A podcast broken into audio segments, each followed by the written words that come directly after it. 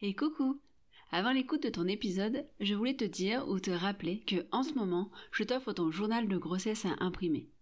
Ton journal de grossesse, c'est un petit livret dans lequel tu peux noter, semaine après semaine, les éléments dont tu as envie de te souvenir après ta grossesse.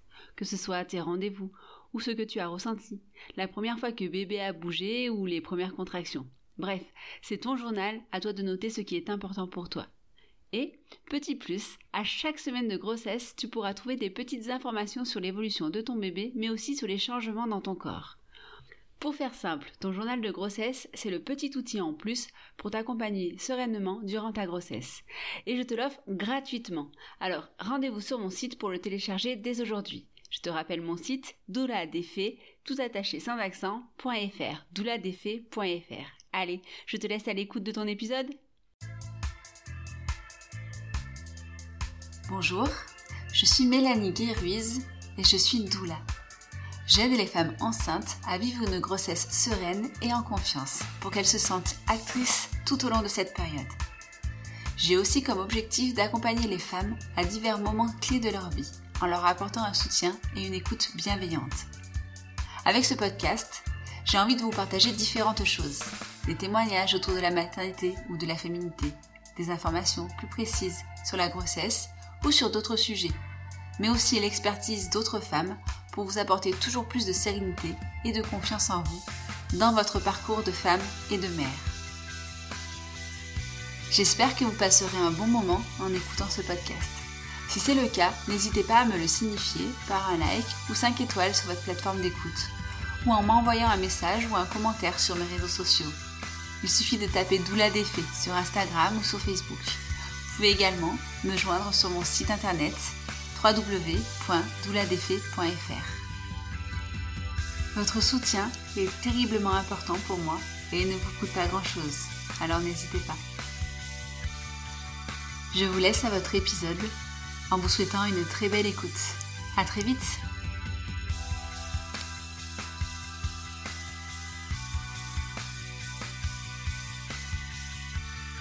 Bonjour et bienvenue dans ce nouvel épisode du podcast Doula Défi. Pour continuer ma série de l'été, aujourd'hui, j'ai rencontré Charlotte. Charlotte, elle est sage-femme à Lyon. Elle est sage-femme libérale et elle pratique les accouchements dans, ce qu'on appelle les plateaux techniques. Euh, elle a choisi de sortir de la maternité pour justement pouvoir accompagner les femmes de manière plus globale, du début de la grossesse jusqu'à euh, plusieurs mois après la naissance. Elle a bien voulu m'expliquer ben, en quoi consistait exactement le métier de sage-femme, toutes les facettes qu'il pouvait y avoir, la formation qu'il y a pour devenir sage-femme. Et après, elle nous a parlé de manière plus spécifique de son accompagnement à elle et de comment elle, elle voyait son métier et comment elle souhaitait accompagner les femmes durant leur grossesse et après. Je vous souhaite une très belle écoute. Bonjour Charlotte. Bonjour. Je suis super contente que tu aies accepté mon invitation. C'est cool, merci. de rien. Prendre du temps au milieu de ton parcours euh, du matin. C'est toujours chouette de partager un petit peu justement euh, ce que je fais et, euh, et, les spécificités de ma pratique. Bah, super. Bah, du coup, pour commencer, bah, est-ce que tu peux juste te présenter, nous dire un peu qui tu es, et puis de manière très générale, et puis après on fera ça, on pointera un peu plus les, spécificités. Les spécificités pardon. Eh bien, moi, je suis Charlotte Larderie, je suis sage-femme à Lyon. J'ai fait euh, mes études à Lyon, j'ai travaillé dans plusieurs maternités, et puis très vite, j'ai euh, souhaité être en libéral pour créer du lien euh, plus fort avec les patientes, les couples en général. Et du coup, maintenant, je suis en cabinet de ville mais j'ai continué ma pratique des accouchements puisque je fais de l'accouchement en plateau technique, c'est-à-dire que j'ai accès à une maternité pour euh, accompagner mes patientes le jour de leur accouchement et du coup favoriser, quand c'est possible, l'accouchement physiologique. Oh, c'est chouette, super. Donc du coup, as, euh, avant d'aller un peu plus en détail, juste est-ce que tu peux nous faire un petit euh, topo sur ben, la formation de cette femme? Parce que est-ce que c'est la même formation que que pour être médecin ou peu importe la spécialité Ou est-ce que ça bifurque? Qu'est-ce que c'est différent? Je pense qu'il y a pas mal de questions là-dessus qui peuvent être assez intéressantes. Eh bien, effectivement, à mon époque, on faisait du coup une première année de médecine et puis ensuite, on choisissait donc médecine, pharmacie, dentaire ou médecin ou kiné ou ergo. Et ensuite, on faisait quatre ans de spécialisation en fac de sage-femme où la question que tu poses est, est, intéressante parce que tu dis est-ce que vous êtes formé comme les médecins? Bah oui, en fait, on est formé par des médecins comme des mini-médecins, ce qu'on n'est pas, puisqu'on est sage-femme et pas médecin.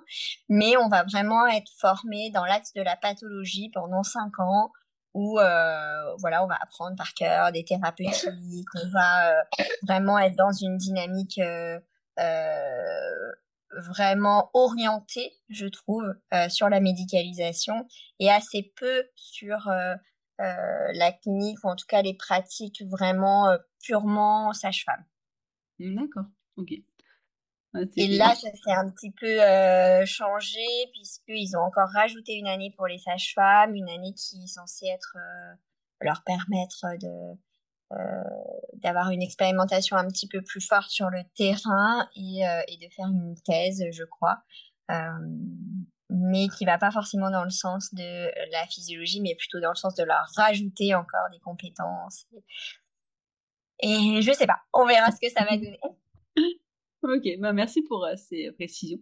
Du coup, euh, en tant que sage-femme, mis à part l'accompagnement, grossesse euh, et maternité, qu'est-ce que tu fais? Parce que moi, je sais ce que fait une sage-femme, mais des fois, je sais qu'aussi, il y a pas mal de, femmes qui savent pas tout votre champ de compétences je trouve ça un peu dommage parfois de se limiter à une seule femme pour une grossesse. Quoi. Oui, alors exactement. Euh, aujourd'hui, les sages-femmes, elles ont beaucoup de compétences euh, étendues. Euh, c'est-à-dire que le cœur de notre métier, c'est quand même les accouchements et le suivi de grossesse et le suivi postnatal. Et ça, je pense qu'on a quand même une grande place aussi dans l'après, l'après naissance on en parlera peut-être après. Euh, mais maintenant, beaucoup de sages-femmes se spécialisent aussi dans d'autres domaines, alors ce que je ne fais pas. Mais euh, je trouve ça génial que les sages-femmes puissent faire euh, ce qu'elles aiment déjà. Et je pense que quand on aime une pratique, on la fait mieux. Et qu'elles puissent intervenir à différents moments des vies de la femme. Donc, il y a des sages-femmes qui font beaucoup de gynécologie dès l'adolescence et jusqu'à la ménopause. Euh, il y a des sages-femmes qui font l'orthogénie, donc l'accompagnement des interruptions volontaires de grossesse. Donc c'est vraiment aussi euh, pertinent qu'elles soient dans ce rôle-là, humainement parlant et techniquement parlant aussi. Il y a des sages-femmes qui font que de l'échographie aussi, donc du diagnostic euh, anténatal euh, grâce à l'échographie. Euh, on va avoir des sages-femmes qui vont avoir des rôles plus variés dans des crèches, dans des PMI, donc des rôles plus territoriaux, ce qu'on va appeler plus dans le social, mais qui vont aussi avoir un rôle très important. Et puis, euh, et puis après, on va avoir des sages-femmes qui vont être plus dans l'enseignement. Donc, on va avoir des sages-femmes qui sont à, la faculté et qui euh, travail à former euh, les futures générations. Et ça aussi, je pense que c'est vraiment très important parce que ma génération a particulièrement été formée par des médecins, comme je l'ai dit avant. Et je trouve que c'est un petit peu dommage que ça soit pas une transmission intra-professionnelle. Mmh ok. Mais si, effectivement, il y a plein, plein de compétences. Je savais pas que ça s'appelait comme ça, euh, l'accompagnement, enfin, les, euh, l'orthogénie pour les, euh, pour les euh, interruptions de grossesse. Je savais pas que ça avait un nom spécifique comme ça. Euh, bon, du coup, là, on a vu la, la globalité. Est-ce que tu peux nous parler de toi, bah, du coup, euh, dans quoi, quoi tu t'es plutôt spécialisée? Qu'est-ce que, euh, quelles sont tes spécificités, toi, en tant que sage-femme? Ce que tu, que tu préfères? Ce que... Voilà. Et eh ben effectivement, euh, comme je disais, je pense qu'on fait bien ce qu'on aime et que la force de ce métier, c'est de pouvoir avoir plusieurs axes de pratique. Du coup, euh, moi, ce que j'aime vraiment, c'est le suivi de A à Z des couples. C'est euh, les voir euh, dès qu'ils ont fait pipi sur leur bandelette et de les suivre toute la première année de vie, de les revoir pour les enfants d'après et d'avoir vraiment cet accompagnement où je les vois devenir parents. Et où je peux vraiment être ce fil conducteur, ce fil repère pour eux, où, euh, où je vais vraiment euh, les guider ou en, trouver, en tout cas trouver des clés avec eux pour euh, que eux touchent du doigt une parentalité qui est la plus juste et la plus instinctive. Donc, euh, dans la majorité des cas, je suis la grossesse, je les prépare pour l'accouchement et je les vois après l'accouchement à domicile. Ensuite, je les vois en cabinet pour le suivi post-natal du bébé, les cours post-nataux divers et variés sur le post-natal, et puis la rééducation du périnée, l'accompagnement de l'allaitement. Donc en général, je les suis une petite année avant la naissance, une petite année après la naissance. Et ça, c'est vraiment ce que moi j'aime faire, puisque moi je ne fais pas du tout de gynéco ou d'autres choses. Et pour un petit nombre de couples que je suis, je suis aussi là à la naissance, puisque j'ai une, une affection particulière pour les accouchements dits physiologiques.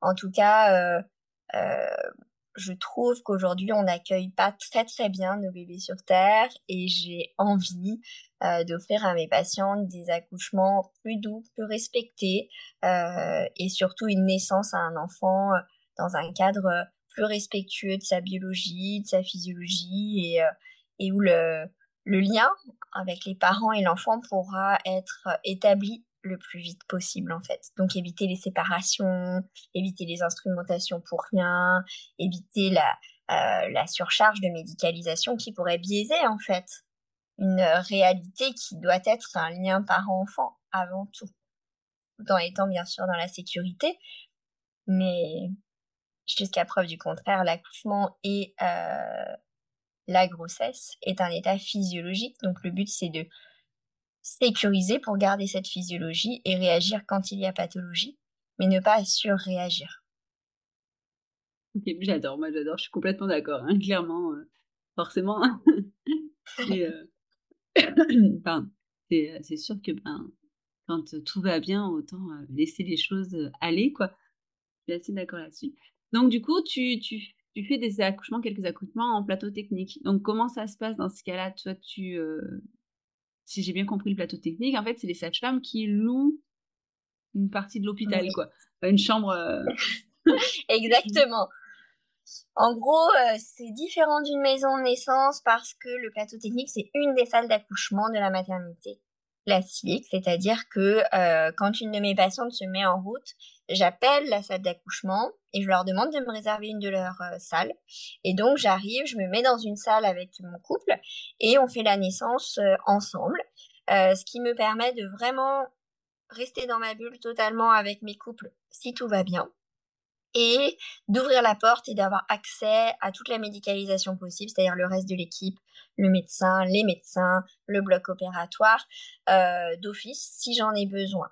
Euh, donc ça, c'est une pratique qui, moi, me sécurise aujourd'hui et donc me permet de sécuriser hein, les couples. Il faut bien s'imaginer que c'est un effet vaste communicant, mmh. autant la parentalité que l'accompagnement médical. Si moi, je me sens bien, bah, souvent les couples se sentent bien aussi, donc c'est important.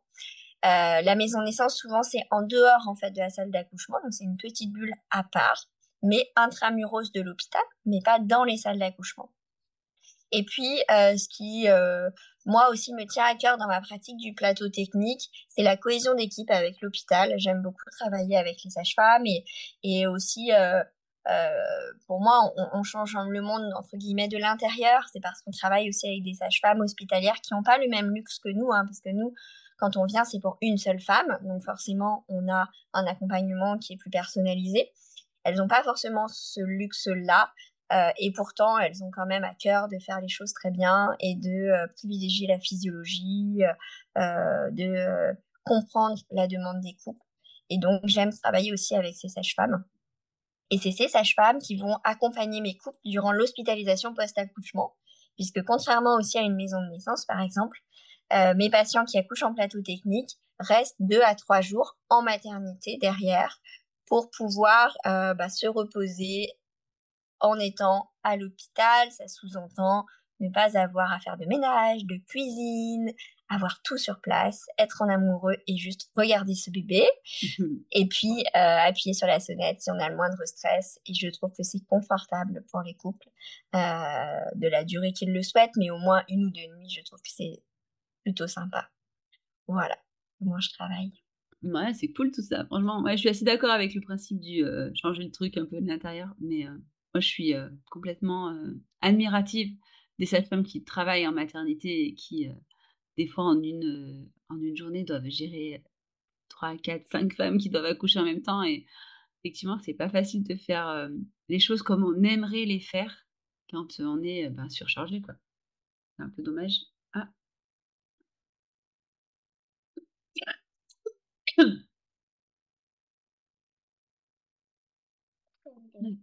Non, non. Il a eu un petit, petit souci technique. Désolée. C'est pas grave, ça arrive. Euh, du coup, ouais, je disais, je trouve ça un peu dommage, euh, effectivement, les, euh, de pas pouvoir faire son métier comme on veut, parce qu'on est, on a trop, trop de monde à gérer en même temps, quoi. Donc, oui, moi j'ai travaillé à l'hôpital et en fait c'est vrai que ça c'est un, un, vrai, un vrai problème de enchaîner les naissances sans savoir vraiment qui on a en face de nous et donc quels sont réellement leurs antécédents, leurs euh, souhaits, leur traumatisme personnel. C'est tellement complexe ce qui va se jouer dans un suivi de grossesse, dans un accouchement, que je trouve que le travail d'accueillir la patiente le jour J d'un événement aussi important est très très très difficile. Et en plus, elles doivent le faire à répétition avec euh, trois, quatre couples. Et donc, euh, je l'ai fait, hein, cet effet euh, accouchement à domicile. Excuse-moi. Hein? Elle m'a dit. Ah, le problème du libéral, c'est que ça sonne tout le temps. Ouais, tu m'étonnes, je comprends. non, mais il n'y a pas de. Bah, je vais. Euh, je vais, ouais, je on va finir. Euh, si as, après, tu vas enchaîner sur d'autres rendez-vous. Euh, juste pour terminer, euh, tu, tu, tout à l'heure, tu parlais de euh, tout ce que tu faisais après la naissance. Du coup, tu proposes quoi, mis à part le suivi généraux Tu proposes d'autres choses ou Eh bien, en fait, l'idée, ça va être de proposer tout ce qui va soutenir la parentalité dans tous les sens du terme, c'est-à-dire soutenir l'enfant pour son développement psychomoteur et donc, euh, je vais proposer des cours de portage puisque je suis monitrice de portage. On va, je vais proposer des ateliers sur euh, la gestion des pleurs. Euh, dans mon le cabinet où j'exerce, on propose aussi des ateliers sur lien d'attachement. Voilà, donc on va favoriser la compréhension et l'accompagnement de l'enfant. Et puis, euh, je vais aussi proposer l'accompagnement pour les parents, c'est-à-dire que, euh, comme je disais tout à l'heure, pour moi, c'est une histoire de vase communicant. Il faut que les parents soient bien pour que les enfants soient bien. Donc, si le couple se met en tête que euh, il faut absolument faire du cododo pendant six mois, mais qu'en fait pour eux c'est un sacerdoce, qu'ils n'arrivent pas à dormir, qu'ils sont pas bien, bah c'est pas ok. Donc pour moi, l'idée c'est justement de faire une parentalité de proximité où on regarde son enfant, on le comprend, on adapte nos réponses à ses besoins et on respecte nos propres limites. Et du coup, l'idée de l'accompagnement pendant un an après, c'est justement que j'essaye avec les couples de comprendre quelle va être euh, la forme la plus juste de parentalité pour eux, quelle est leur histoire, quels sont leurs besoins et qu'est-ce que leur enfant va retirer justement de cette première année. En gros, comment il va se sentir et pouvoir avancer ensuite dans son enfance et dans sa vie. Ouais, c'est top, génial.